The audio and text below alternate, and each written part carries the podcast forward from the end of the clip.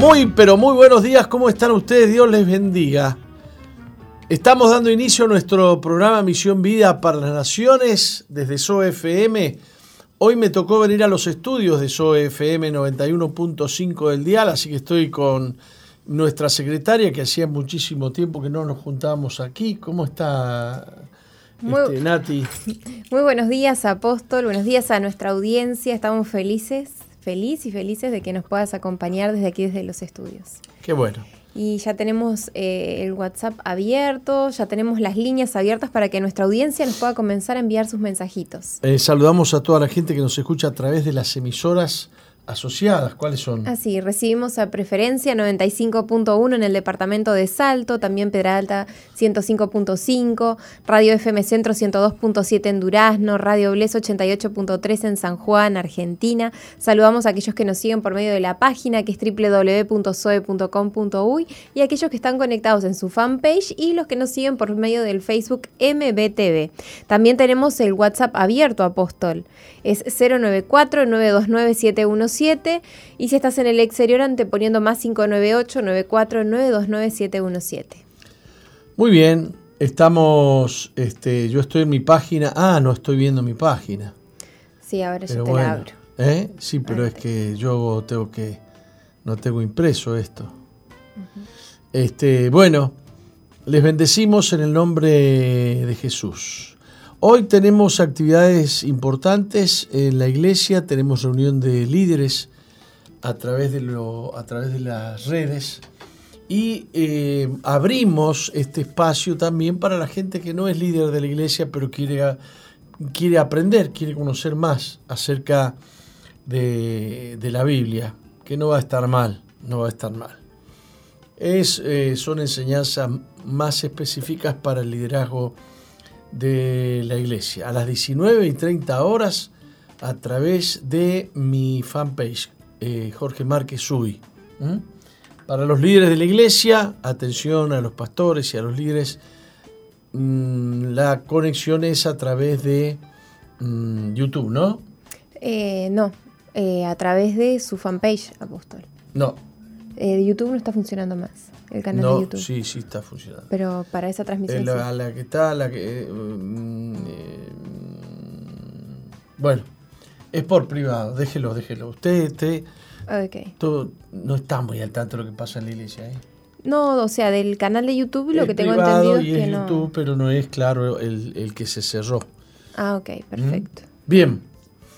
Eh, tenemos algunos titulares aquí Que causan conmoción. El Vaticano ah, comienza el mayor juicio penal en la historia moderna del Vaticano. eh, en torno a la oscura compra de un lujoso edificio en Londres y el entramado de empresas y fondos que dejaron un agujero en las finanzas de la Santa Sede. Ay, ay, ay, ay, ay. Esto es noticia de hoy, por lo que veo. Sí, es de hoy, es reciente.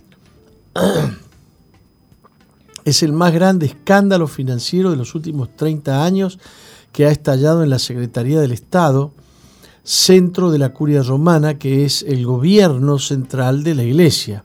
El Papa Francisco, que cumplirá 85 años en diciembre, sostiene que fue él quien destapó el caso porque hace falta terminar con la corrupción y las maniobras internas colosales que esconden estos casos. Ante el presidente del Tribunal Supremo Vaticano, Giuseppe Pignatore, un ex alto magistrado judicial italiano a quien el Papa convirtió en el más importante personaje de la justicia vaticana, deben presentarse el cardenal Angelo Becciu, ya destituido, y otros nueve imputados. El juicio debe determinar si la Santa Sede fue defraudada por un grupo de empresarios sin escrúpulos o si se trató más de un sistema de corrupción interna que involucra a importantes jerarcas de la iglesia. Ah, a ver.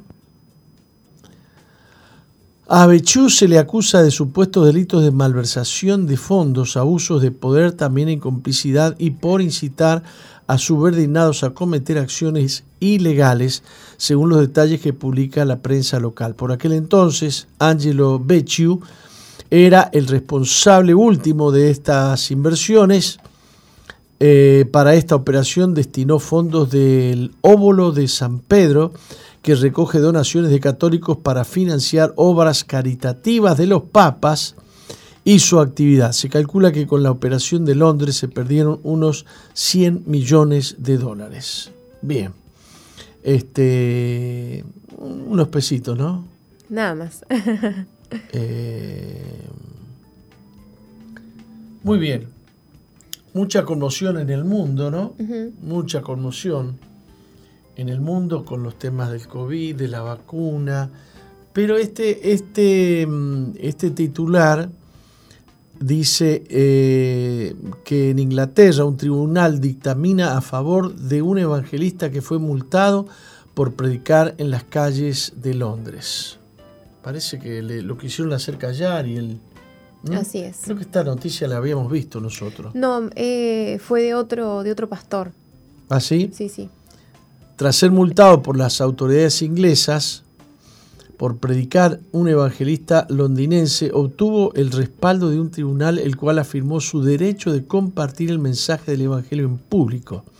El predicador Joshua Life de 31 años, junto con otro amigo, evangelizaba y repartía algunos tratados en las calles de Camden, al norte de Londres, en Semana Santa del año pasado, cuando fueron detenidos por la policía.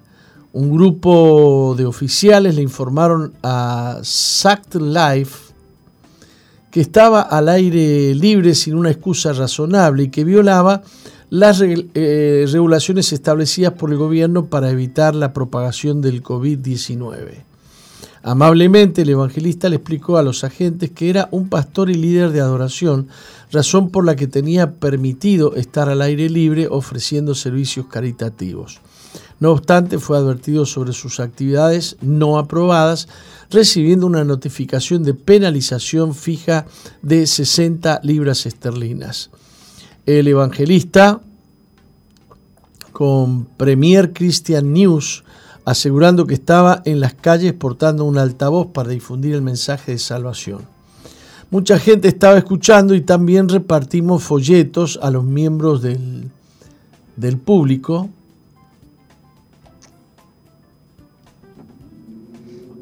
Fue solo un acercamiento general, pero era Viernes Santo, así que lo que estábamos haciendo tenía un, peso adicional. Obviamente estaba muy molesto porque entiendo que era un momento serio para el país y las naciones, pero sentí que estamos dentro de nuestros derechos y estamos actuando dentro de las pautas, agregó. El pastor sostuvo que se encontraba predicando ya que se lo habían pedido, pero que la actitud de la policía parecía estar apuntando solamente hacia los cristianos, quienes no hacen ningún daño en, ese sentido. A principios del mes de julio, el predicador impugnó la multa ante el Tribunal de Magistrados de la Ciudad de Londres, obteniendo la victoria. Al dictarse la sentencia a su favor, el magistrado a cargo del, caso, ¿a dónde estamos? Eh, declaró encontramos que el acusado no es culpable de todos los cargos. Descubrimos que el acusado estaba fuera y que tenía una excusa razonable mientras viajaba a su lugar de trabajo como líder de culto. Bueno, gracias a Dios, gracias a Dios, porque últimamente las cosas se ponen complicadas, mire. ¿Y qué más tenemos? Ahora tenemos frío. E-, esa noticia no hace falta darla, ¿no? todo el que no ha salido a la calle quizás no se ha enterado, pero desde la tarde del martes se entra en vigencia una ola de frío polar que afectará a todo el país hasta la mañana del sábado 31. Se esperan sensaciones térmicas muy bajas y temperaturas mínimas que oscilarán entre menos 3 grados ¿eh?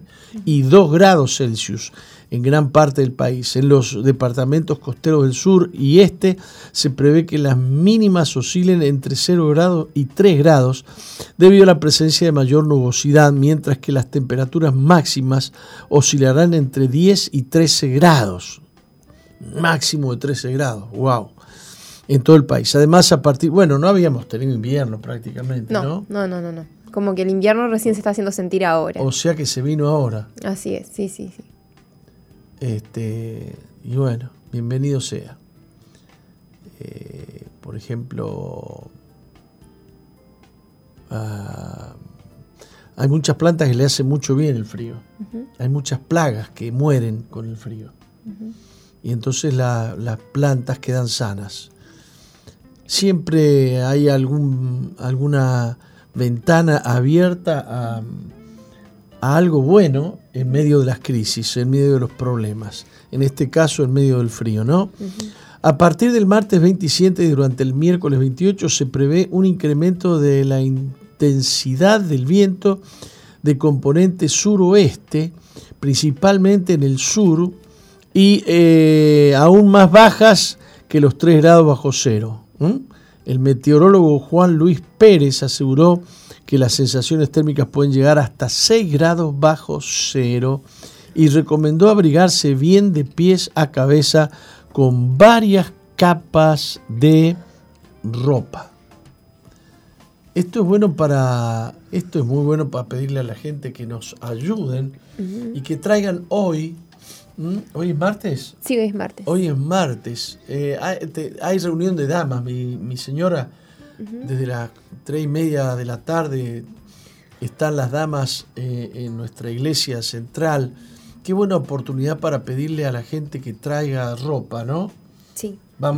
tenemos que, juntar ropa, eh, tenemos que juntar abrigos para, para, para repartir. Ahí está. También tenemos una línea habilitada donde las personas pueden comunicarse para decirnos que tienen una donación, ¿no? El 095-333-330. Para, ya sea para, eh, bueno, donar frazadas, abrigos, camperas, medias, gorros, Perfecto. bufandas. 095-333-330. Ese es nuestro teléfono para mm, solicitar información de cualquier cosa de la iglesia y es un teléfono de pedido de oración. También. Todas las personas que necesitan oración tienen que llamar al 095-333-330. Y la otra cosa importante en el día de hoy para destacar. Eh, el día jueves comienza en Durazno un operativo de evangelización en la calle. En medio del frío entonces. En medio del frío. Y un grupo de hermanos de distintos distritos de, la Iglesia Misión Vida para las Naciones van a viajar para allá. Queremos mm, enviarlos con comida, queremos, se va a hacer una olla, una olla, póngale de amor, ¿no? Donde ellos van a, para que ellos coman allá. Y entonces les pedimos que traigan alimentos hoy y mañana a nuestra iglesia central. Le pido a los distritos que traigan alimentos a la iglesia central y le pido a las personas que nos escuchan que traigan alimentos a la iglesia central. Estos alimentos se utilizarán para esta tarea de predicar el Evangelio en Durazno. Eh, y en cuanto a la marihuana legal, dicen que quieren ampliar los dispensarios, o sea, los lugares donde se venden, descentralizar la producción y habilitar venta a turistas. Sí, porque el negocio así no, no funciona. No da mucho. Claro, sí. Claro, claro. Este, Están cubriendo solamente En otras palabras, vos tenías que formar parte de una lista de gente con su, que tenías que inscribirte. Eh, o sea, tenías que demostrar, ¿no? Que eras mayor de 18 años, todo eso. Pero si esto, si aumentamos la cantidad de lugares, si descentralizamos la producción y si habilitamos la venta turista, y bueno, viva la marihuana. Eh, no ha disminuido el consumo de marihuana, no ha sido positivo y ha aumentado, y ha aumentado el consumo de la marihuana en los chicos y chicas de, menos de 18 años, que se supone que esta ley los protegía, no les vendía a ellos, se supone. este, los resultados son desastrosos porque no ha, no ha parado el consumo, no solamente no ha parado, sino que ha aumentado. Entonces, este, creo que tenemos que buscar nuevas maneras de trabajar con este asunto, ¿no? Anoche escuché un periodista que decía, no hay drogas buenas y drogas malas, no hay. Todas las drogas son malas. Todas las drogas son malas, especialmente si no es para uso medicinal. Si es para uso medicinal, bueno, pero si, si te vendo la droga para uso recreacional, te estoy vendiendo algo malo para que vos te diviertas. Y después te ponen eh, consumo de alcohol cero. No existe una ley de consumo de marihuana o de cocaína cero para manejar. No existe. Bueno, este. Una declaración contundente de una, una mujer política de Argentina llamada Cynthia Houghton, una amiga personal, ¿eh? Eh, la conozco personalmente, una militante por los valores tradicionales, candidata a diputada nacional por la provincia de Buenos Aires bajo la alianza Más Valores.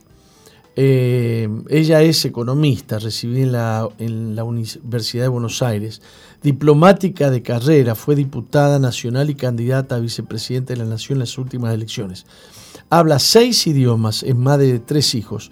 Durante la presentación de su candidatura, la dirigente evangélica Houghton hizo hincapié en el enorme potencial del voto cristiano evangélico, donde solo este último representa a casi 3 millones de personas en la provincia de Buenos Aires.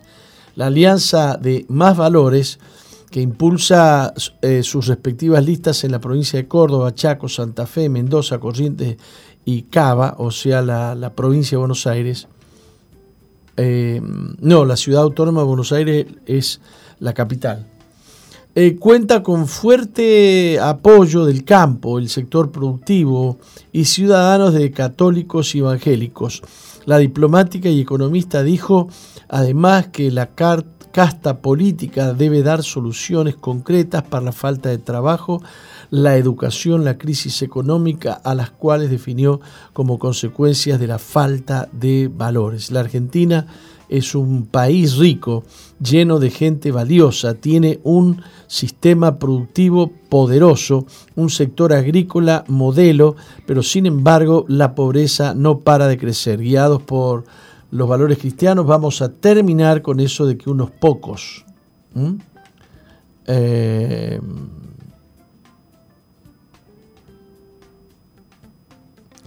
ay, ay, ay. Los cristianos estamos cansados de que la clase política pise nuestras creencias, se expresó. Uno de los principales ejes de la campaña es buscar la forma de terminar con la persecución moral que sufre la comunidad cristiana. La comunidad cristiana necesita que se le reconozcan las libertades y los derechos universales que le son comunes a todos los los ciudadanos del planeta Tierra. Eh, muy bien, muchos cristianos están interviniendo en política. Este año hay varios candidatos cristianos evangélicos en, Argentina que se promueven para diputados este, este, y, y para senadores y otros cargos, ¿no? Nos vamos a Guatemala se le llama milagro provida lo que está ocurriendo. El presidente de, de Guatemala ha hecho una declaración diciendo que declara a Guatemala como una nación que protege la vida y la institución de la familia. Esto es un golpe terrible a aquellos que están promoviendo desde la ONU la deconstrucción de la familia. Esta iniciativa fortalecerá el ejercicio de los principios y valores de la familia guatemalteca, dijo. Se trata de un hito histórico, pues mientras en los países de la región avanza la agenda de la ideología de género que pretende destruir la sustancia de la familia, descomponer y, y aprobar otros valores distintos al de la familia tradicional, eh, le llaman, por ejemplo, familia a cualquier cosa, cualquier, la unión de personas que están bajo un mismo techo ya son familia. Eh, eh, desintegrando, digamos, la idea principal de lo que significa familia. Una cosa es un grupo social o un grupo de personas que viven bajo un mismo techo y otra cosa es familia. Otra cosa es familia. Bien, eh, el licenciado Aarón Lara, presidente del Congreso Iberoamericano por la Vida y la Familia, destacó el ejemplo de Guatemala para el resto de la región. Volteemos a ver a Guatemala. El milagro está ocurriendo, dijo Lara a Evangélico Digital. El líder Provida afirmó que en el país centroamericano se está llevando a cabo la materialización del sueño Provida, un país blindado a la familia y a la vida desde su política pública. Lara advirtió, sin embargo, que pese a la realización de este sueño, no es un logro que se esté celebrando lo suficiente. Ahora deberíamos hacer fiesta, animó. El Congreso por la Vida y la Familia y la Familia ha presentado una propuesta para declarar a Guatemala capital provida de Iberoamérica. ¿Mm? Vamos a, En Guatemala se va a realizar la asamblea anual de la OEA, eh, creo que era en octubre, septiembre, octubre y está el Congreso Iberoamericano por la Vida y la Familia está, mm, está proponiendo que esa semana se declare a Guatemala la capital pro vida y pro familia de Iberoamérica. Este, justamente esta tarde tenemos una reunión, los, aquellos que integramos el comité ejecutivo del Congreso Iberoamericano, es una organización cristiana, evangélica, que está haciendo muchísimo, muchísimo por el bien de, eh, de, los hijos, de los padres. Dice la Biblia que Dios va a mandar a, a su espíritu, que va a volver el corazón de los padres hacia los hijos y el corazón de los hijos hacia los padres. Se está tratando de construir desde la sociedad y en contra de las leyes existentes y en contra de las constituciones nacionales, se está tratando de construir una sociedad distinta, desarmando, deconstruyendo la familia como base y fundamento de la sociedad. Eh, ignorando lo que dice la constitución uruguaya, por ejemplo, hay ONGs y hay personas eh, con mucho poder económico, no, no que tienen poder económico, sino que reciben subsidios extraordinarios para esto, luchan contra la familia y detestan la familia que la consideran, digamos, el origen del patriarcado, machismo y todo eso, ¿no? Y que en el matrimonio la mujer está sometida al hombre. Así que ellos promueven eh, eh, promueven que no haya matrimonio, que no haya familia, y si en todo caso que el matrimonio sea entre dos hombres, dos mujeres, o lo que sea, entre tres personas, cualquier cosa menos eh, hombre y mujer. Mm, la humanidad se ha construido desde Adán y Eva a partir de los matrimonios. Más avenidos, menos avenidos, pero siempre se mantuvo el concepto de que el matrimonio es la unión entre un hombre y una mujer y la familia es un núcleo, es una célula conformada por los padres y los hijos. Papá, mamá y los hijos. Una cosa tan sencilla como esa, hoy capaz que te tratan de predicar mm, mensajes de odio por, por defender eso te tratan de discriminador. Si vos defendés eso, te van a decir, sí, ¿no? ¿Y qué hacemos con los otros que no quieren? Papá, papá, papá. Claro. Este, y nosotros tenemos que pararnos firmes en la idea de que toda persona tiene derecho a defender lo que su conciencia le dicta y lo que su corazón cree.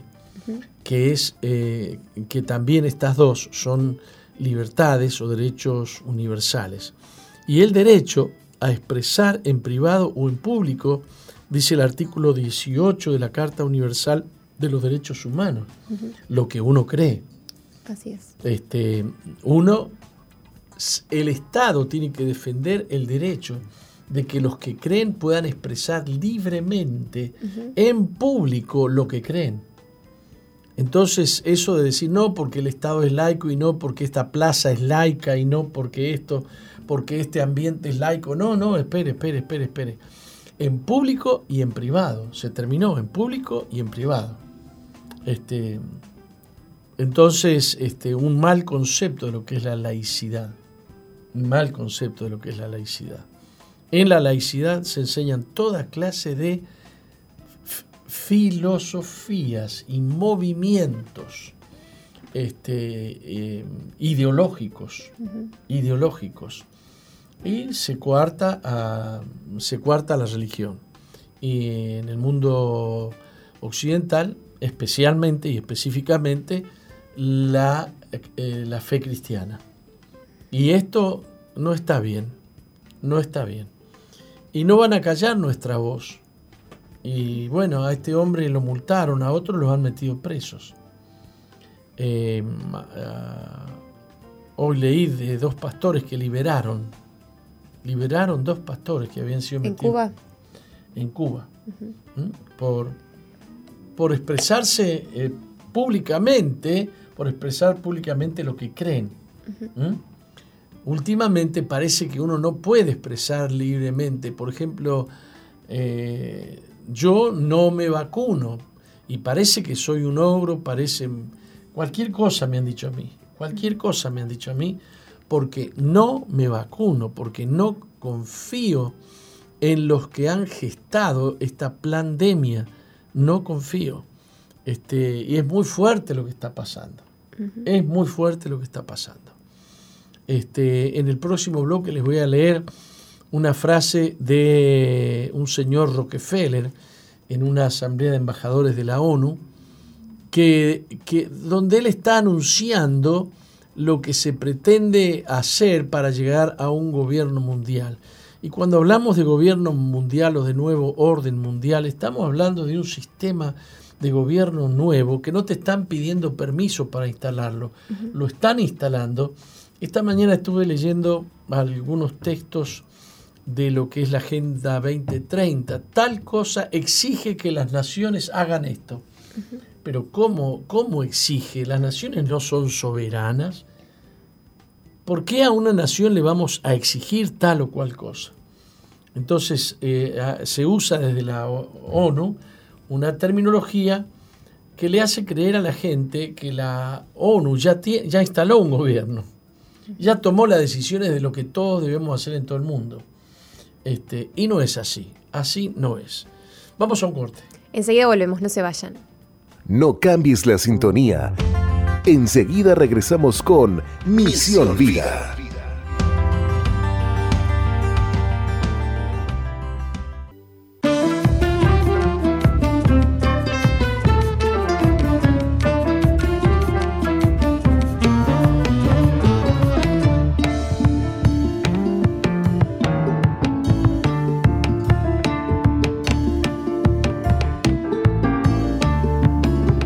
Continuamos con Misión Vida. Continuamos con Misión Vida. A todos los que nos están escribiendo, algún mensajito en mi fanpage o en alguna de, otra de las redes, eh, o en alguna otra de las redes que tenemos, muy bienvenidos y muchas gracias. Bendiciones, me dicen acá. Este, bueno, de Juan Lacase, eh, de varios lugares me están saludando. Dios les bendiga. Bien, cuando en el año 2012 yo publiqué mi libro mm, Gobierno Mundial y Fin del Mundo,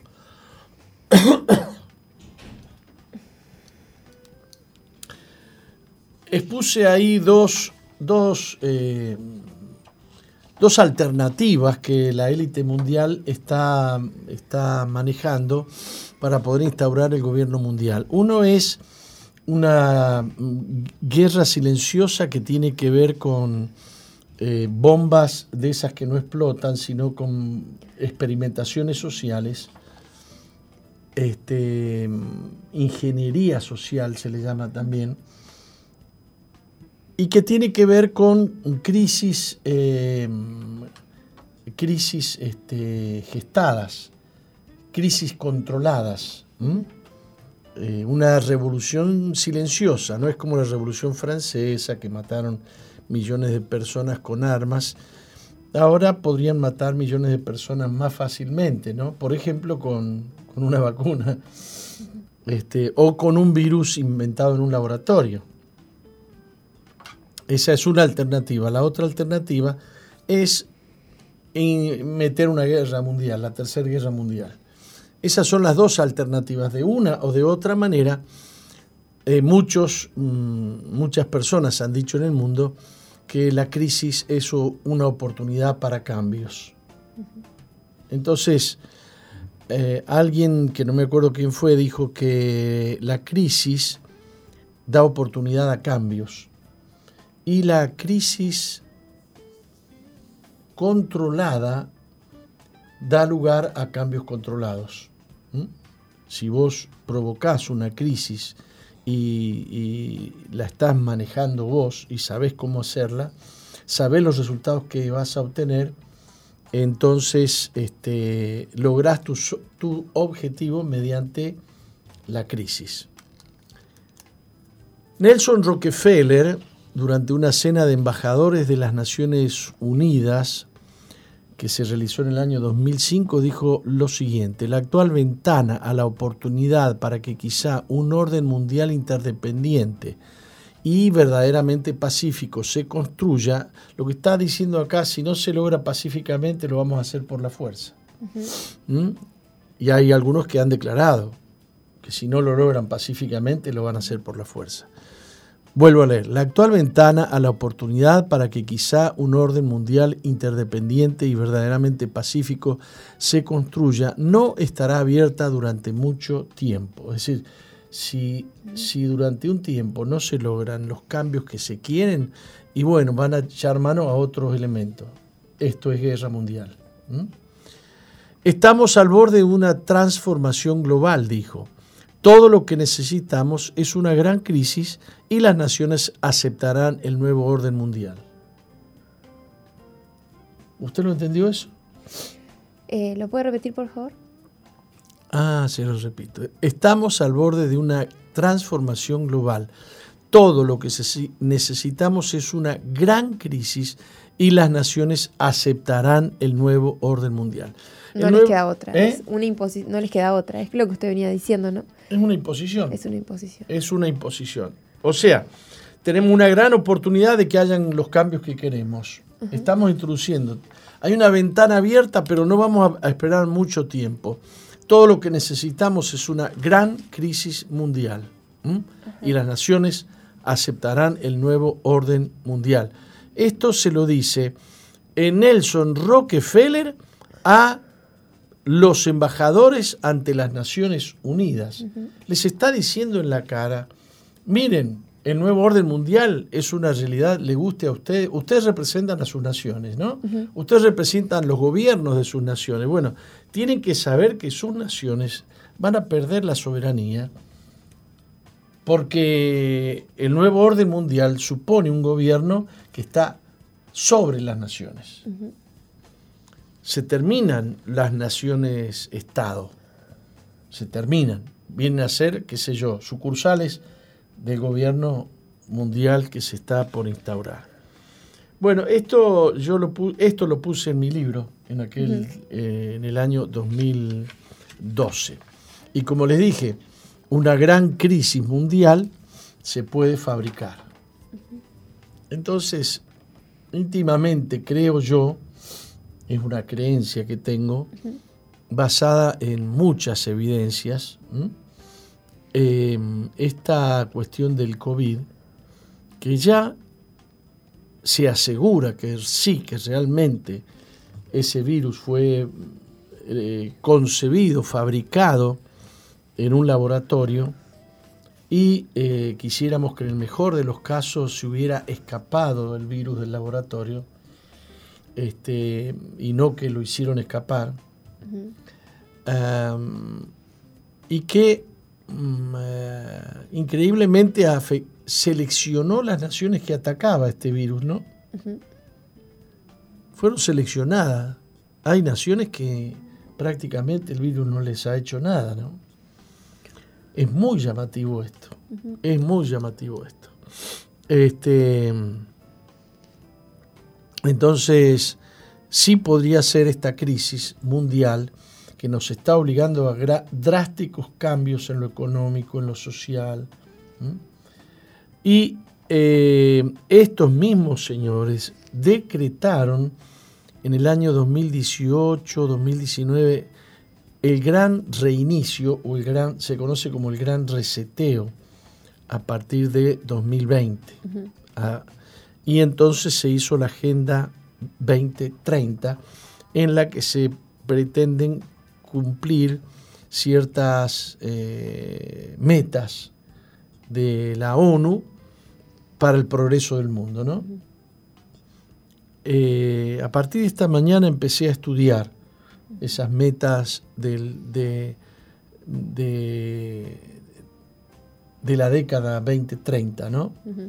Y es increíble, es increíble cómo, por ejemplo, los derechos sexuales y reproductivos y este, la salud sexual y los derechos sexuales y reproductivos están hasta, hasta en todas las metas de la ONU, en todas las metas.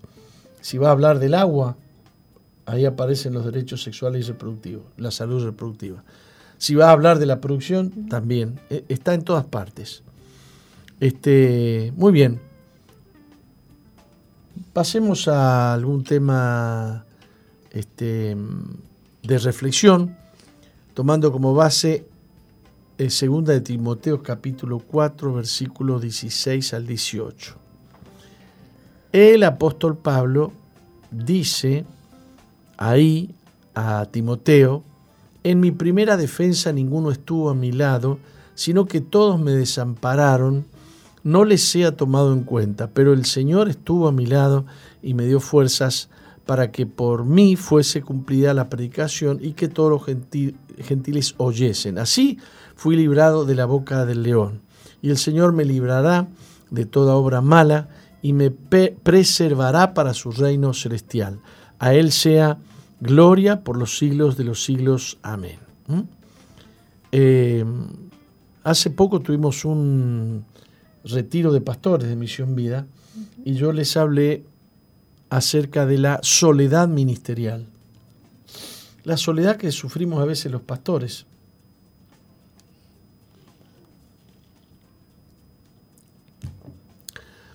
que forma parte de nuestra tarea de, por ejemplo, de no ser comprendidos, de no ser entendidos. Eh, y yo creo que hay muchas otras profesiones que, que, que requieren pasar por estos valles de soledad, ¿no? Dice el apóstol Pablo que cuando se tuvo que defender legalmente, nadie estuvo al lado de él, sino que todos le desampararon. Y ya no estamos hablando de gente mala por ahí, sino que estamos hablando de gente de, de la iglesia. Cercano a él. ¿Eh? Cercano. Este, ahí hay un pastor que tenía un lugar nocturno del Mides para refugiar gente y aprovechó para repartir Biblias. Bueno, le cerraron el local. Capaz que si repartía cualquier otro libro, cualquier otro libro que repartiera, no le hacían absolutamente nada, ¿eh? pero fue la Biblia. Y entonces se ha armado una discusión muy grande. Y, eh, directamente por una cuestión de laicidad le cerraron el lugar. Usted sabe que con ese pastor yo no tengo mucha afinidad. Es más, sé que, que ese pastor ha hablado muy mal de mí muchas veces. Sin embargo, yo me compadezco de él. A mí me preocupa que en un país laico no se pueda repartir un libro. La Biblia es un libro. Este, pero para el mundo es un libro peligroso porque es religioso y mata a la laicidad, la hace pelota. La laicidad se muere si repartimos Biblia. Es, es, es una cosa inconcebible en democracia. Eh, y entonces ha salido, ha salido, se ha hecho público, ha habido bastante revuelo con eso. Que un pastor se mandó un, moco, como dicen, por repartir eh, Biblias eh, en un centro habilitado por el Mides. Lo que más me llama la atención es que otros pastores salgan en público en la televisión dándole palo a ese pastor. Eso, a, ese tema no, no, no, puedo concebir eso. Si no estás de acuerdo con que el pastor regale Biblias, al menos callate la boca. Callate la boca. En la, en la mejor oportunidad que tengas, andá y decíselo a él. Pero no salgas en la televisión hablando contra un hermano en la fe, dividiendo a la iglesia. Me parece horrible. Me parece horrible lo que ha hecho la Creu. El presidente de la Creu. Ya ha salido otras veces estableciendo clara división entre lo que son los evangélicos de la Creu y los que no acatan a la Creu. Y lo hace públicamente.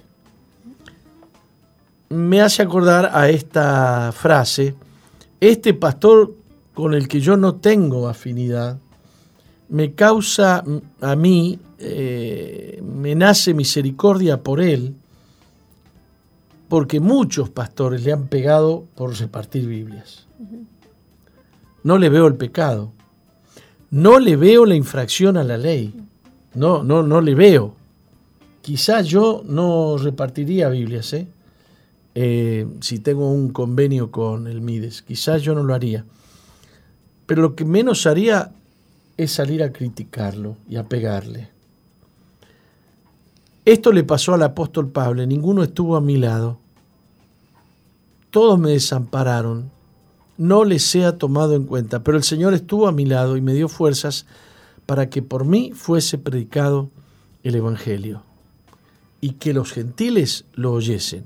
Así fui librado de la boca del león y el Señor me librará de toda obra mala y me preservará para su reino celestial.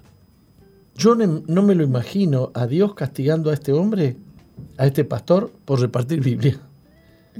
Yo no, lo veo, yo no lo veo a Dios enojado porque ha cometido un atentado contra la laicidad o algo así. No lo veo a Dios reprendiéndolo. ¿Mm? Eh, muchos hemos experimentado algún grado de abandono, de soledad. Eh, puede haber sido que te dejó tu cónyuge, que se alejó perdiste un compañero de trabajo, eh, no sé, un amigo cercano que estaba demasiado ocupado y te ignoró en una situación difícil. Eh, y la vida del apóstol Pablo nos enseña cómo enfrentar el desánimo. Este pensamiento nos lo trae Charles Stanley. Eh, el Señor siempre está con nosotros. Aquí el problema no fue que todos lo desampararon a Pablo. Aquí la gran noticia es que el Señor estuvo con él. En realidad, él nunca ha estado solo. Si tú te sientes solo, si tú te sientas te sientes sola, estás sintiendo algo que te, que te lo hacen sentir tus sentimientos y detrás de esos sentimientos hay mm, poderes espirituales de maldad que te quieren meter en angustia, en soledad y encerrarte. Eh, pero tú, si eres cristiano, tienes que saber que Jesús está contigo, que Dios está contigo y que tú nunca estás solo. ¿Te acuerdas del Salmo 23? Aunque ande en valle de sombra de muerte, no temeré mal alguno porque tú estarás conmigo. Yo paso por el valle de sombra de muerte y no estoy solo. Yo paso por la enfermedad y no estoy solo. Eh, últimamente muchos cristianos han sido encarcelados por ser cristianos y por predicar el Evangelio. En la cárcel ellos no están solos. Muchos enfermos han sido aislados, muy aislados, feamente aislados por causa del COVID. Pero aquellos que creen en Dios no están solos. El rey David decía en el Salmo 27, aunque mi padre y mi madre me dejaren con todo, Jehová me recogerá. Por medio del Espíritu Santo, el Señor Jesús está con nosotros en todo momento, no importa qué circunstancia atravesemos, Él es nuestro amigo, uno que nunca nos dejará. Su amistad es la relación más importante que tenemos y leer nuestra Biblia nos ayudará a eh, jamás olvidarlo.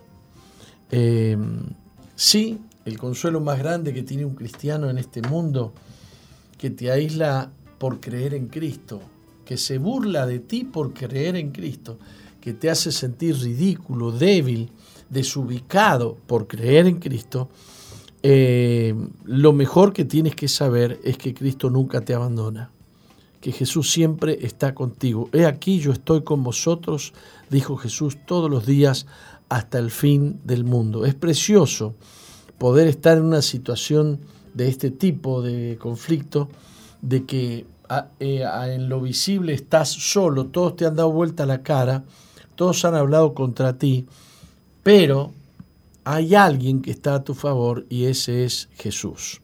Dios te ama profundamente y Dios no te abandona, aun que tú estés en un camino de oscuridad, aun que tú estés caminando contra, contra los propósitos de Él, Dios quiere tu restauración, Dios quiere limpiarte, Dios quiere perdonarte, Dios quiere restaurarte. Para eso mandó a Jesucristo al mundo, para que todo aquel que en Él cree no se pierda, sino que tenga vida eterna. El deseo de Dios es que tú te vuelvas a Él, que tú creas en Él, y Él te va a ayudar y Él te va a restaurar. Conozco cientos de personas que se han aislado de Dios y se han rodeado del mundo. Y por más que te sientas rodeado y por más que te aplaudan, si te has aislado de Dios, ahí sí que estás en soledad.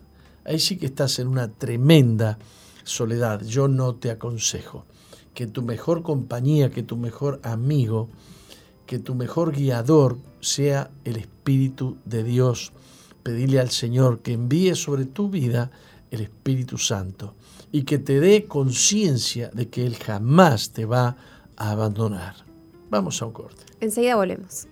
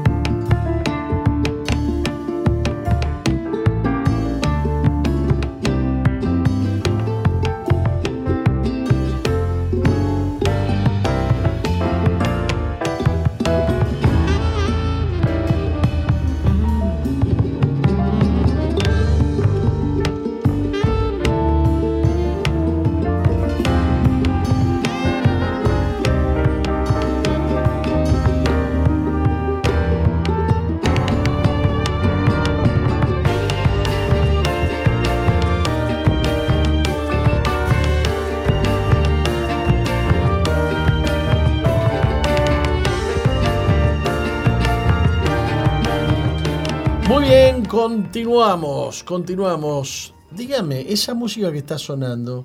Así es. ¿Qué estilo es? ¿Qué es?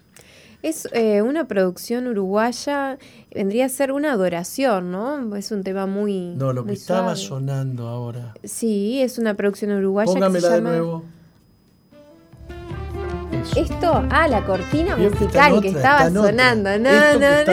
Me hizo una trampa porque no nosotros. es una trampa, le pregunté qué estilo de música es esta, la que estaba sonando. Ah, la de la cortina es como folclore, ¿no? Ajá. ¿Usted qué me dice que es? Eh, ¿Samba puede ser? ¿No? Ah. bueno, no estuve tan mal. Samba. Dios mío. Está casi zapateada. La samba no se zapatea, vos. Es una cueca. Ah, una cueca bien. Es una cueca. ¿eh? Está, está producido por una banda uruguaya también, ¿no? De Tacuarembó, ¿puede ser? Cuéntenos usted. Usted, usted fue el que cantó. A ver. No, no, no. A ver. Cuéntenos usted un poquito No, sobre no, esta no. Cortina esta musical. cueca la hizo eh, mi sobrino, Sí, este, ¿cómo se llama? Marcelo Nieva. Marcelo Nieva. ¿Y quién y él grabó todo. Y, las- y los chicos que aparecen Y en la escena chicos que aparecen ahí son un cuento chino. Son- Ah, bueno.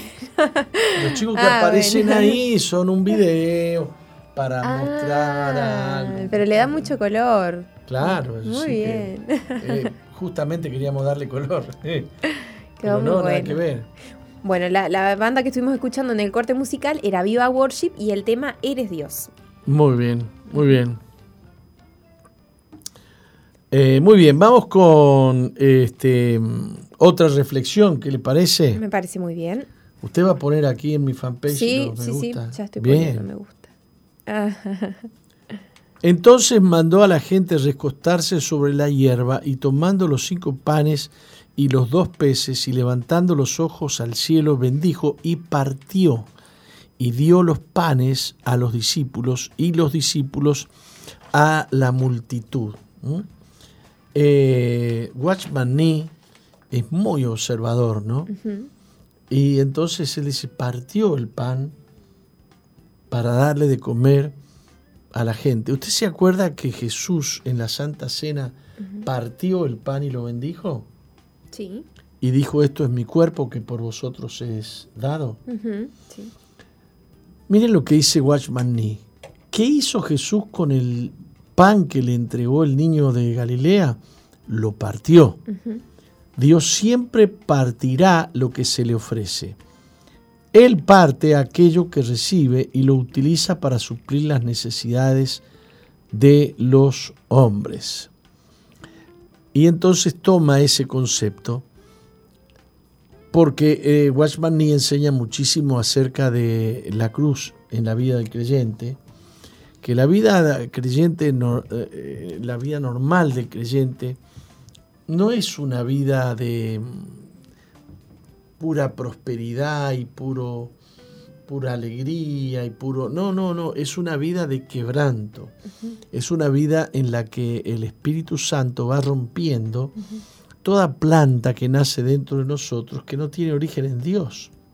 Toda idea todo pensamiento todo proyecto que no proviene de Dios no le sirve a Dios yo estaba predicando el domingo y decía, no le vayas con ideas a Dios, no le vayas con pensamientos, Señor, ¿qué te parece esta idea que tengo?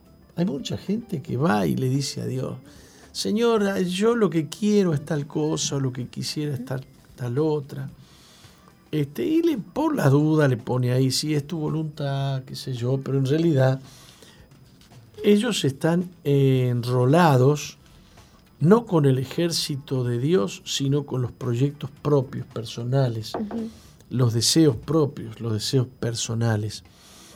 Por eso el Señor tiene que quebrantar a las personas, es decir, romperles los esquemas a las personas, para que puedan conocer la voluntad de Dios. Un alma que está llena de ideas y pensamientos personales, no puede ni escuchar la voz de Dios, ni puede percibir cuáles son los pensamientos de Dios. Es demasiada gente en la iglesia que si vos le preguntás, ¿cuál es la voluntad de Dios para tu vida? Ellos te van a decir, no sé, estoy esperando que me lo muestre. Un creyente que tiene 10 años en una iglesia no puede decir eso. Un creyente que tiene 20 años, ay, ay, ay, algo se cortó. Saltó una llave, ¿eh? Urgente. Bueno, calculo que estoy saliendo. ¿Estamos saliendo en las redes? Bueno, le anunciamos a la gente que está en las redes que se cortó la luz aquí en la, en la radio y que vamos a esperar que, que vuelva la, la transmisión. Pero voy a seguir hablando. Eh, ¿Esto ha vuelto a pasar o, o ha pasado hoy nomás? En realidad hacía bastante que no, no pasaba. Bueno, Igual están haciendo todos los estaba diciendo, controles. estaba diciendo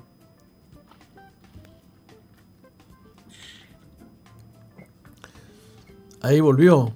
¿Cómo hacemos para que vuelva la transmisión? ¿Me avisa? ¿Ya está?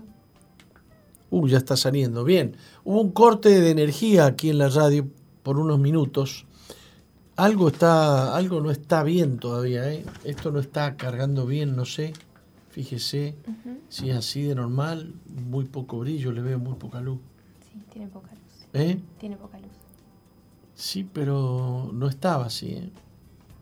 No estaba así. Bueno, estamos hablando acerca de, eh, de que Dios tiene que trabajar, que el Espíritu Santo siempre va a trabajar para eh, quebrar, eh, digamos, la iniciativa humana para implantar la iniciativa divina. No es que los hombres venimos delante de Dios y le hacemos propuestas y Él dice, bueno, eh, querido del alma, me, me- encanta, me encanta este, la idea tuya. No, no es así. No es que vamos a sorprender a Dios con una gran idea. No vamos a sorprender nunca a Dios con una gran idea. La Biblia dice que los, nosotros tenemos que arrepentirnos de nuestros pensamientos. Deje el hombre inicuo sus pensamientos. Inicuo es todo hombre que se aferra a sus pensamientos. No es porque tiene pensamientos eh, eh, considerados inicuos. No, son inicuos todos los pensamientos del hombre. Así es, deje el inicuo sus pensamientos y vuélvase a Jehová, al Dios nuestro, quien eh, será amplio en perdonar, quien tendrá de él misericordia, y al Dios nuestro, quien será amplio en perdonar. Dios te quiere perdonar de todos tus pensamientos y de todas tus iniciativas. Eh, pero Él dice, porque mis pensamientos son más altos que vuestros pensamientos y mis caminos más altos que vuestros caminos, así como son más altos los cielos que la tierra, así son mis eh, pensamientos más altos que vuestros, mis caminos más altos que vuestros eh, caminos y mis pensamientos más que vuestros pensamientos. Dios no quiere trabajar más con los pensamientos del hombre, no quiere trabajar más con esta idea de que el hombre tiene buenas ideas. No, no tiene buenas ideas. Las buenas ideas provienen solamente de Dios. Y eso significa un gran quebranto para el hombre, porque el hombre se quebranta a lo que le gusta, a lo que le parece. No veo los me gusta que usted pone, Porque voy más arriba. porque usted va por otro lado. Estamos poniendo me gusta a las... ¿eh? Acá nunca se cortó, dice Gloria a Dios. Eh, bien de bien se oye, claro. Es que en las redes no se cortó. En las redes no se cortó. No se cortó, no. Se cortó solamente en este en la energía de, que transmite a la planta transmisora de la radio. Eh, bien, ¿por dónde iba yo? ¿Qué estaba diciendo yo? Ay, la encontré desconectada, qué raro, ¿no? No, apóstol, me piden muchas cosas a la vez. Que ponga me gusta. Para poner me gusta tengo que leer los mensajes. Bien. no puedo ponerle me gusta a cualquier mensaje. Ah, bueno. Muy bueno. Este, mm, eh, digamos, enfaticemos el hecho.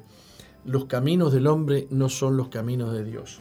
Ah, y un cristiano, y un cristiano bueno, un cristiano bueno camina en los caminos de Dios y no en los propios. Ujú. Ah, eh, ¿qué tiene de malo que yo me case? ¿El- ¿Es pecado casarse? No, este, no es pecado casarse. Pecado es casarse con la persona equivocada. Casarse no es pecado. Casarse es no hacer la voluntad de Dios. Vos te podés casar.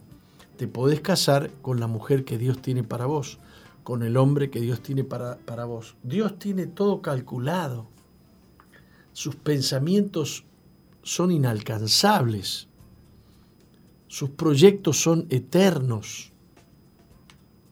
Antes que estuvieses en el vientre de tu madre te conocí, le dice Dios a un profeta. Y te di por profeta a las naciones. Dios conoce para qué nos trae, Dios sabe para qué nos trae. Muchas veces yo he dicho, antes que mi abuelo conociera a mi abuela, Dios ya me tenía a mí en su corazón.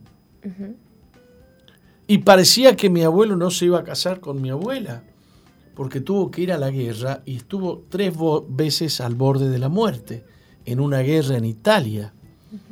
Y este, su hermano mayor se enamoró de la que vino a ser mi abuela y se casó con la, la, la mujer que mi abuelo amaba. Pero el día de la boda se enfermó de muerte y murió a los 10 días. El hermano de mi abuelo.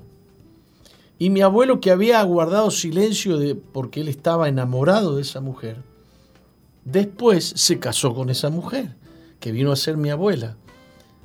Si no hubiera pasado lo que pasó, yo no existiría. Pero como yo existía en el corazón de Dios, pasaron las cosas que pasaron para que mi abuelo se casara con mi abuela. Y entonces nació mi mamá.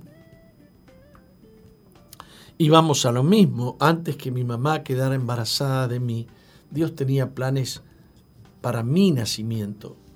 Y juntó un hombre que vino de, eh, de España con otra mujer que fue mi, otro abuelo y mi otra abuela, y nació mi papá, Joaquín Márquez.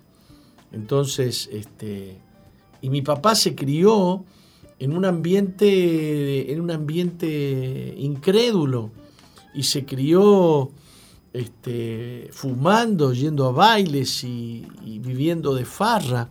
Pero como yo tenía que nacer, mi papá tuvo que llegar al Evangelio y se convirtió. Y estando en el Evangelio se enamoró de mi mamá. y, ahí recién se, se, pudo concretar mi nacimiento. Y yo creía que iba a ser arquitecto, pero Dios había previsto que yo sea pastor. En todo prevalecieron los pensamientos de Dios.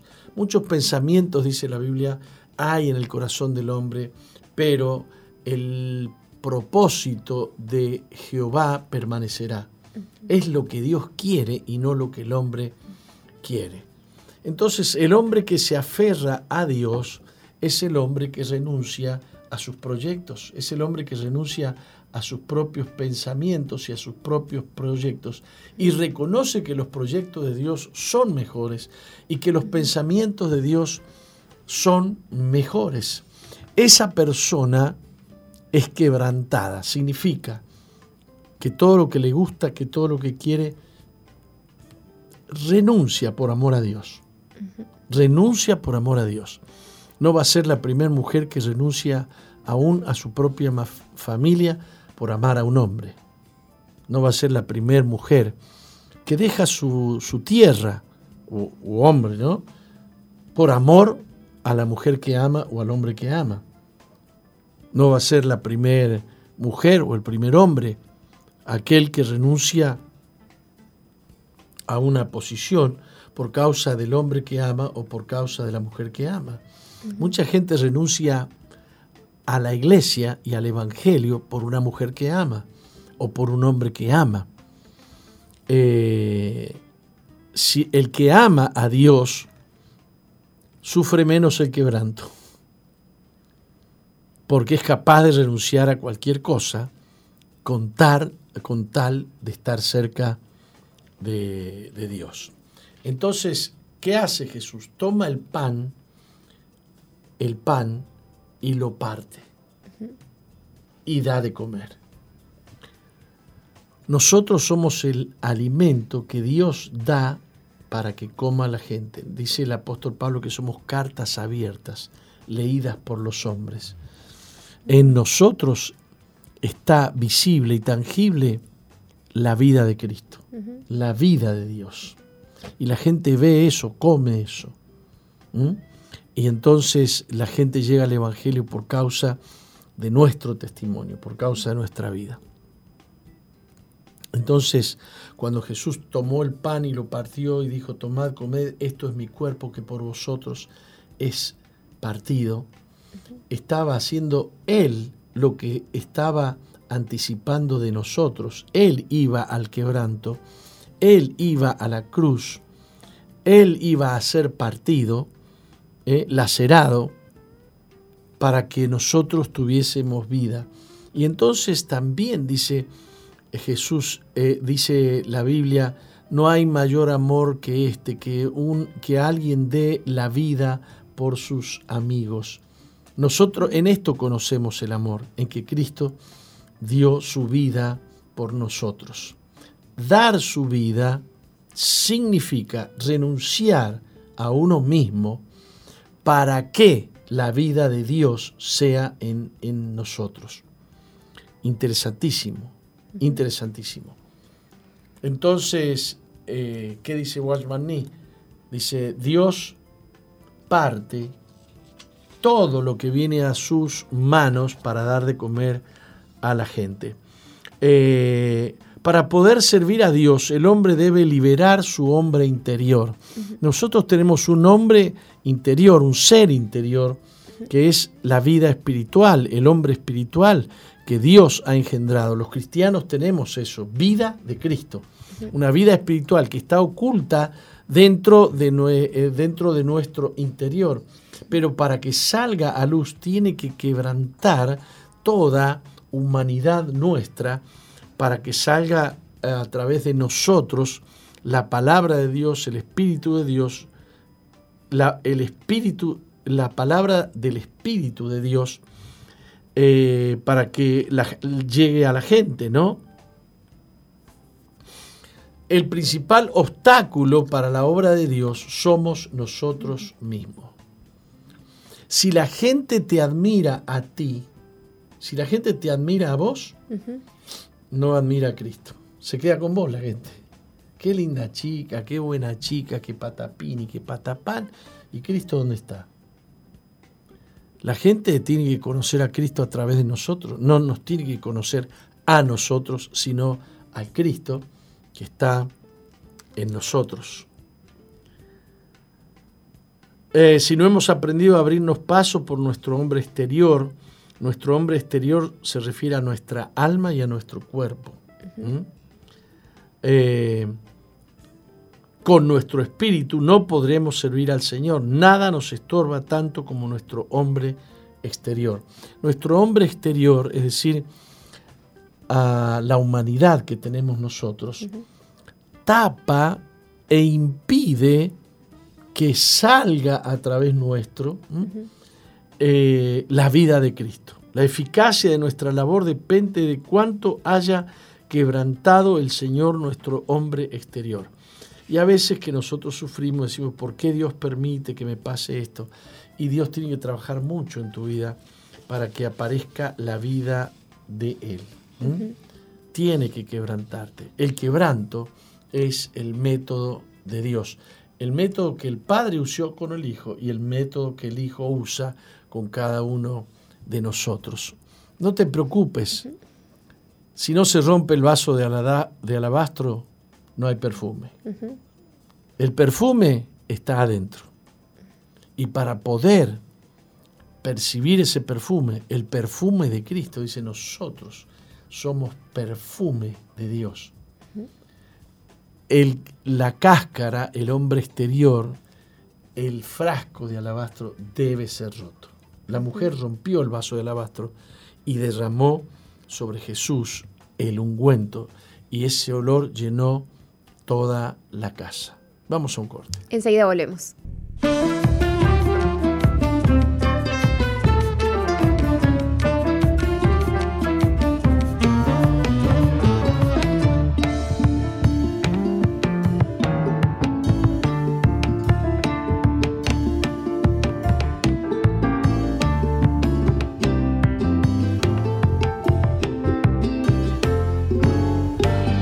Continuamos con Misión Vida. ¿Y qué estilo era la música que estábamos escuchando? Era una alabanza lo que estábamos escuchando y el estilo un pop, podríamos decirle. Ah, qué sé yo, pero. Ah, bueno, pero era una esta alabanza. Vez estaba conectada. estaba atenta, estaba escuchando. Esta bueno, era la banda Misión Vida que estaba sonando. ¿Eh? Ahí Un está. Pop electrónico. Le damos la bienvenida al pastor. ¿Cómo le va, apóstol? Eh, Martín, ¿cómo está usted? Nosotros a usted, este, ¿Eh? contentos de tenerlo aquí en los estudios de SOE, ¿eh? Es un privilegio, es un placer. saliendo en, en Full HD. es una, una emoción. Este, tenemos que reiterar que dado que se han pronosticado para hoy, mañana y pasado mm, temperaturas bajo cero, queremos recibir abrigos, eh, frazadas, camperas, este, ropa de abrigo, ¿m? bufandas, gorros, este, bueno, no sé qué más.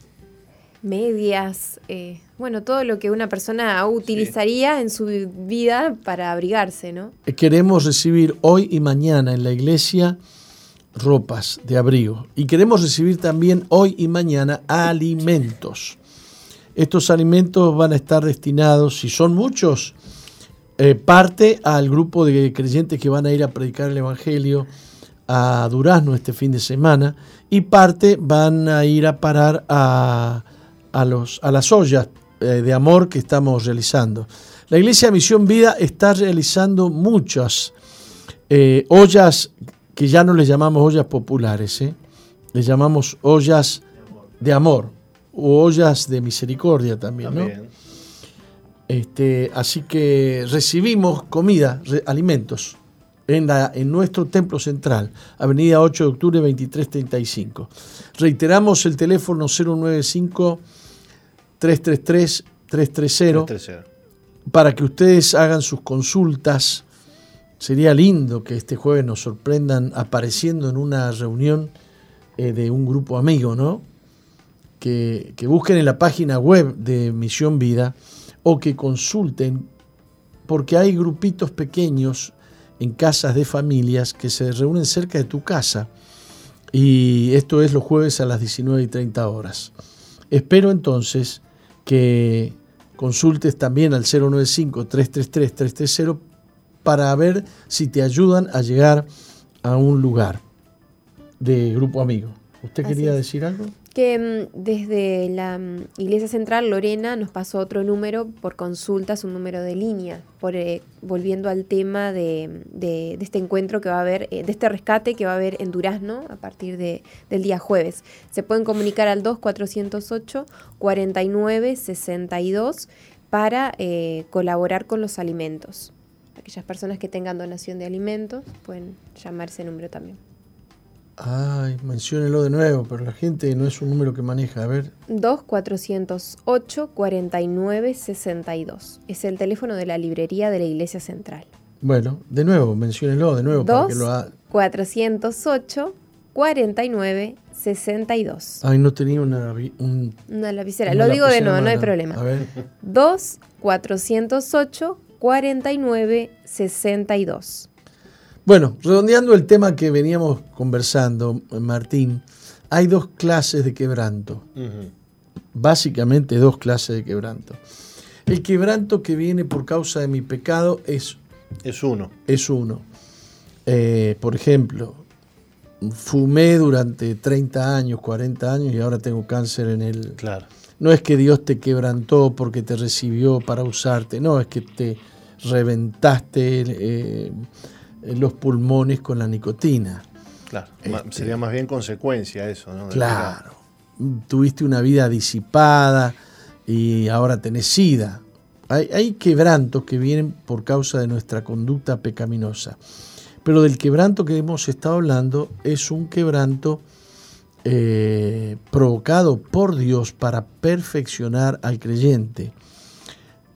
No es para perfeccionar su alma, porque su alma está perdida sin la Claro. salvación de Dios. Claro, Es para perfeccionar la obra de Dios en el creyente. claro. Es para atravesar el alma con los pensamientos de Dios y que el alma se quede quietita y muertita y no opine. Mm. Sí. ¿Puede agregar algo al respecto? Sí, usted? sabes que este, me acordaba de un texto que, que leíamos, que leía el otro día, eh, dice eh, Pablo, dice este, este tesoro que Dios hizo habitar en, en vasos de barro, ¿no? Claro. Este, el barro no tiene ningún valor El barro es el hombre exterior que mencionamos recién. y lo que importa es el tesoro que uno tiene adentro. ¿no? Es la única manera que Dios tiene de que ese tesoro que hay dentro pueda tocar a los demás es quebrantando el vaso. Lo importante es que la gente vea el oro y no el vaso. Exacto, ¿Mm? exacto. Digamos que las personas que están marcadas por Dios para tener un encuentro con el Evangelio van a encontrar el tesoro. Aquellos que no están marcados por Dios van a ver solo el barro. ¿eh? Exacto. Así sea el hombre más espiritual, te van a decir, qué, qué estúpido que se ve este tipo, ¿no? Y sí, le pasaba a Jesús, ¿no? Qué loco. Parece endemoniado. Jesús, de Jesús dijeron que estaba sí, endemoniado. y sí, ¿Mm? bebedor, este, comilón, le decían. milón y bebedor, y de, bebedor de vino. de vino. Y era el Mesías. Y era el Mesías. Qué fuerte eso, ¿no? Qué, qué tremendo eso. Entonces, cuidado, porque algunos dicen, estoy sufriendo, ah, entonces estoy siendo quebrantado, este, estoy siendo quebrantado porque Dios ha puesto su mano. No, no, no, párate. El pecado quebranta y Dios quebranta. ¿Mm? El quebranto de Dios es para tu bendición, es para tu salvación y para que seas pan para otros. Para que seas pan para otros. ¿Mm? Este, entonces ya hemos hecho una clara, digamos, división entre una cosa y la otra. Este, así que estoy en condiciones de entregarle al pastor Martín para que él continúe con lo que resta de este programa. Perfecto. Bien. Este, nos vamos a una pequeñísima pausa entonces. Y volvemos para el testimonio en un minutito nada más. Bueno, No se vayan. No cambies, ya volvemos con Misión, Vida.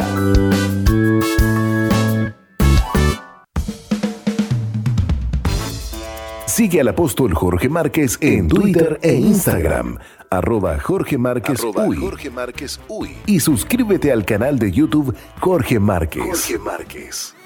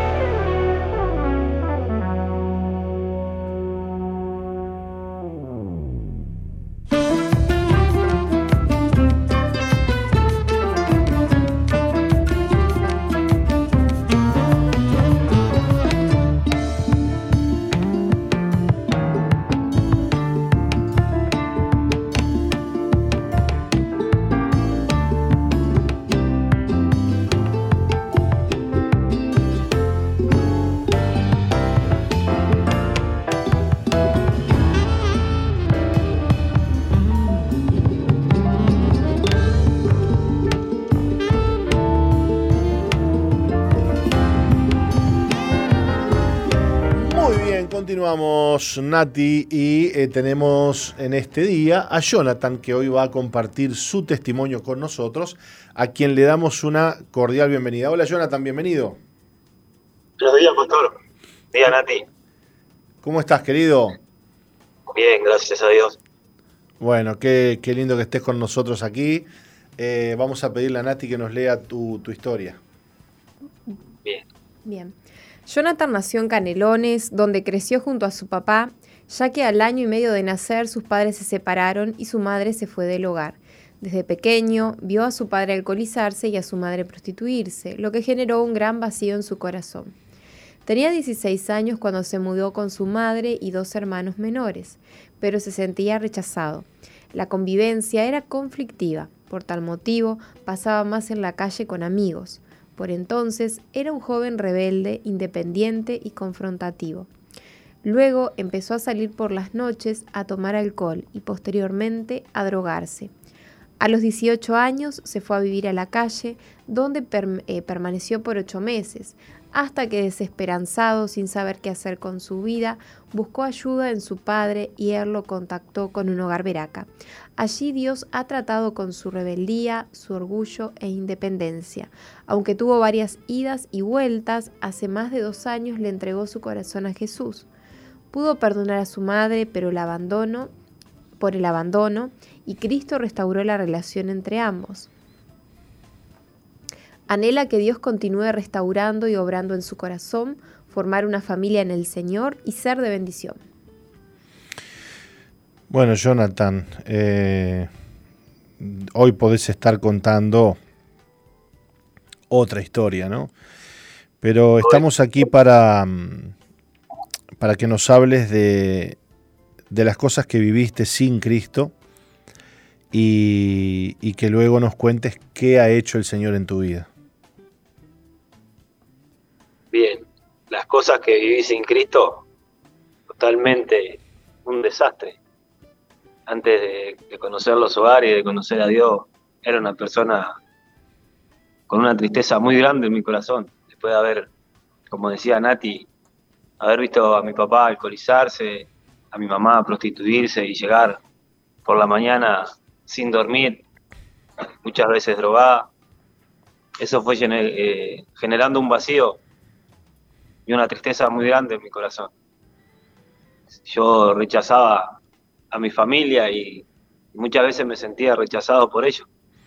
Mi papá formó su familia después de, ¿Cómo, eh, yo, perdóname Jonathan, pero ¿cómo, cómo sabías vos que, que- que tus padres vivían esta situación o que, o que tu mamá eh, hacía esto?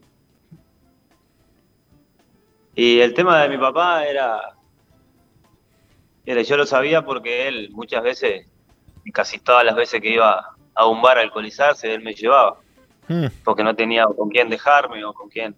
Entonces yo crecí adentro de un bar viendo a mi papá alcoholizado, muchas veces teniendo que llevarlo a mi casa él borracho, sin, sin tener que nos ayudara. Y bueno, esa fue la parte de, de mi padre, ¿no?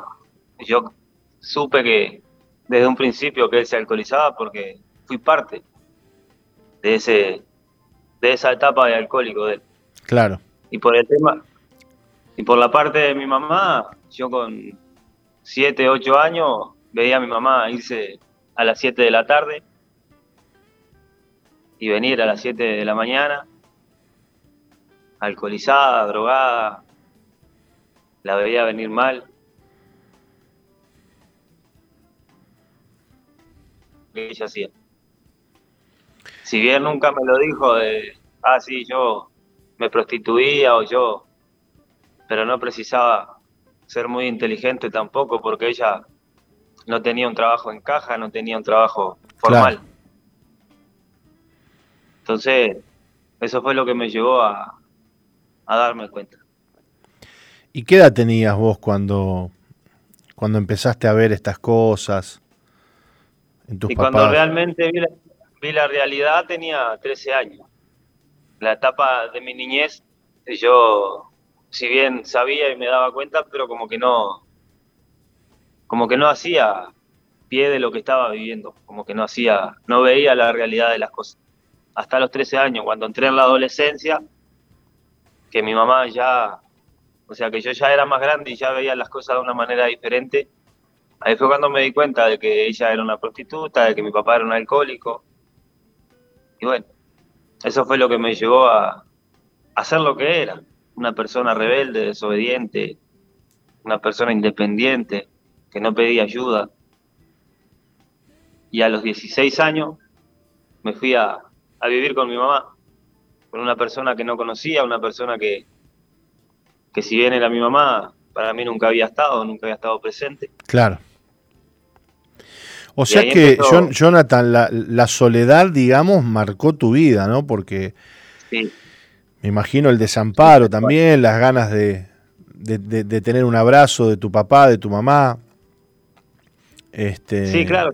Un consejo. bien mi, mi papá siempre estuvo ahí, siempre fue el que me ayudó, o sea, yo lo veía también alcoholizado, o lo veía como, no como un mal ejemplo, sino como, como una persona con problemas, entonces él siempre estuvo ahí, nunca me dejó faltar ni un abrazo, ni un consejo, pero a partir de los 16 años que yo me mudo con mi mamá, ahí sí empezó a, a faltar el consejo, el abrazo, el, el afecto. Y ahí fue cuando yo empecé a salir a alcoholizarme, a drogarme, a llevar una vida mala dentro de lo que yo vivía, ¿no? ¿Qué cosas llegaste a hacer en esta vida que, que llevaste? Robar, mentir, eh, cosas que me prostituí también en un tiempo. Y no te hablo de prostituirme con mujeres, sino que muchas veces también llegué a salir con hombres por droga, por plata.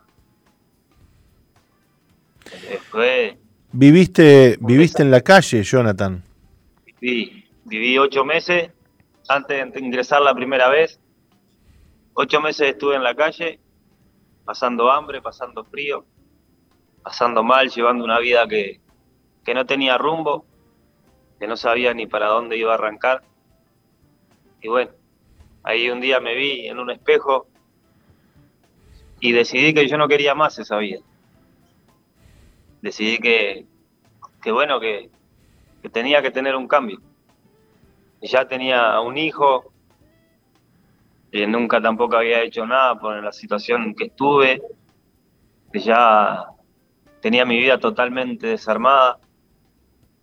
Y ahí fue cuando yo realmente decidí buscar un cambio. Ahí fue cuando entró la ayuda de mi papá. Mi papá me llevó a hacer las entrevistas cuando estaban en, en propio.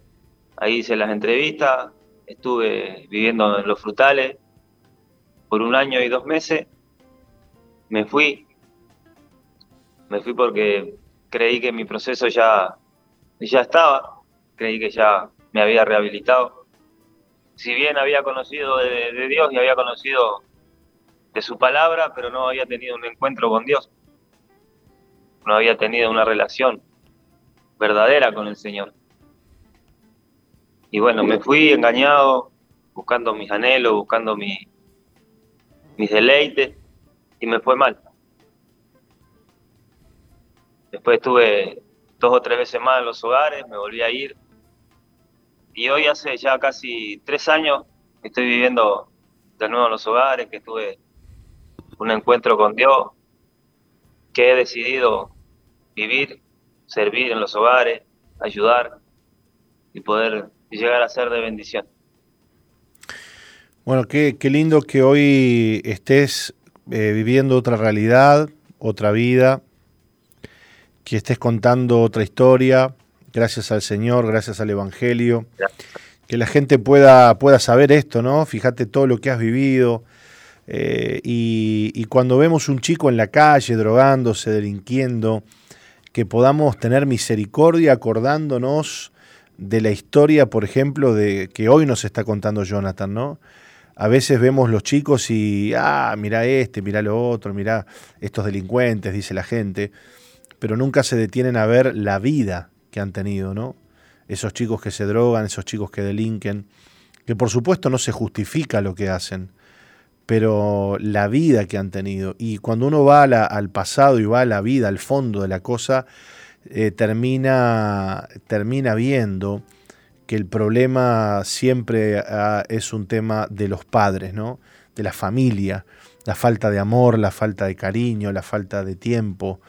esas cosas que, que marcan el corazón. Pero bueno, Dios te ha dado hoy una nueva vida, Jonathan, y nos alegramos de que nos estés contando la parte linda también de tu historia, ¿no? Y, y por ahí leí también en tu testimonio que estás eh, anhelando formar una familia, casarte. ¿Tenemos alguna, al- alguna, alguna amiga por ahí, no? Todavía no. Estamos orando. Como dicen los, como dicen los chicos, como dicen los chicos de la iglesia, orando por la sierva. Orando por la sierva. ¿eh? Bueno, bueno, Jonathan, qué, mm, qué lindo es poder hoy presentarte, por ejemplo, ante una joven, ¿no? Que con la que te vas a casar, ¿por qué no? En algún momento presentarte hoy ya con otra vida, ¿no? Porque este, imagínate lo, lo impresentable que estábamos antes de Cristo, ¿no? Ahora, este, Cristo este, te, te limpió, te sanó, te restauró y, y bueno, estamos hablando de otra cosa ya, ¿no? Así es, pastor. Creo que, que bueno, de que Dios ya tiene a la que va a ser mi esposa preparada y bueno, seguimos orando y buscando de Dios, Qué lindo, que es lo más importante. qué lindo, qué lindo. Querido, te mandamos un abrazo, gracias por, por tu testimonio y que Dios te bendiga y que pronto venga esa, esa sierva. Amén. Un Muchas abrazo gracias, pastor. grande, un abrazo grande. Qué lindo. Bueno, Na- Nati se ríe porque digo sierva y se imagina al, al- al animal con los cuernos grandes, ¿no? El Me ciervo. leyó la mente, tal cual. Este, sí, sí, sí, sí. Por eso lo decimos, ¿no? Porque este, suena, suena así. Pero bueno, la sierva de Dios. Así es. La sierva de Dios, ¿eh? Así como un día Andrés la encontró a usted, que usted era la sierva del Ah. Señor también, ¿o no? ¿Eh? Claro. Y se encontró con el siervo del Señor, ahí va Dios formando familias y, y haciendo su, su obra, ¿no? Qué, qué- qué lindo título ese, ¿eh? hablando en serio. Que alguien pueda decir, eh, me gusta porque eh, servís a Dios. ¿no? Qué lindo cuando un joven ve a una chica y se enamora de ella porque la ve sirviendo a Dios. A Dios, ¿no? así es. Y ese joven se. Bueno, de hecho, este, Andrés te miraba vos danzando y sirviendo al Señor y decía, no, no, esto es eh, muy mucho para mí, yo no sé si algún día ella me va a mirar a mí, decía Andrés, ¿no? Sí. ¿Y qué, y, qué, ¿Y qué le enamoró de vos? Bueno, le enamoró que vos servías al Señor, una joven consagrada, que, que amaba a Dios, que servía a Dios. Y eso, eso le da tanto valor a la vida de un joven, ¿no? Le da, le da un valor agregado, ¿no? Que es tremendo. Yo le voy a dar un consejo para irnos ya a los solteros, Nati. Quieren tener un valor agregado, quieren que una chica los mire, quieren que un joven les preste atención porque están interesados. Sirvan, Hay un pequeño detalle. Sirvan a Dios. ¿Cuál? Que, que un joven, mm, le agrego algo más, un plus a lo que dijiste. A ver. Eh, que, un, que un buen joven, que un joven que ame a Dios también. Que un joven que ame a Dios te mire, ¿no? Claro. Claro, porque te puede mirar cualquier joven. Bueno, sí, sí, no, no, no, por supuesto, por supuesto. Que un joven o una joven que sirve a Dios, ¿no? que ama a Dios, pueda mirarte, pueda prestarte atención porque algo ve en vos, bueno, el, el valor agregado es que sirvas al Señor. ¿no? Y que te despreocupes de, de- de- de si viene o no viene, de si me mira o no me mira. En algún momento Dios hace la obra ahí, toca y bueno, y lo que se tenía que despertar se despierta y lo que tenía que aparecer aparece y el Adán que estaba dormido se despierta y aleluya, gloria a Dios. Ujú. Y todos felices. Y que mientras tanto, mientras sirven Sí. a Dios, aprendan a cocinar, aprendan a limpiar, a lavar. Eso. Y que, y bueno, y que si están estudiando, que le metan con todo, con los estudios, eh, que sean jóvenes responsables también, si Claro. están trabajando, que sean responsables en su trabajo, que busquen ascender, que busquen crecer, que busquen ser ejemplo de Cristo en todas las áreas, sí. dentro de la iglesia y fuera de la iglesia también. no te gusta limpiar, no te gusta cocinar y de repente... te- Pero te- quieren casarse. Claro. Bueno, nos vamos, Nati, si estaríamos una horita más hablando, ¿no? Dios le bendiga, hasta mañana. Hasta mañana, chau, chau.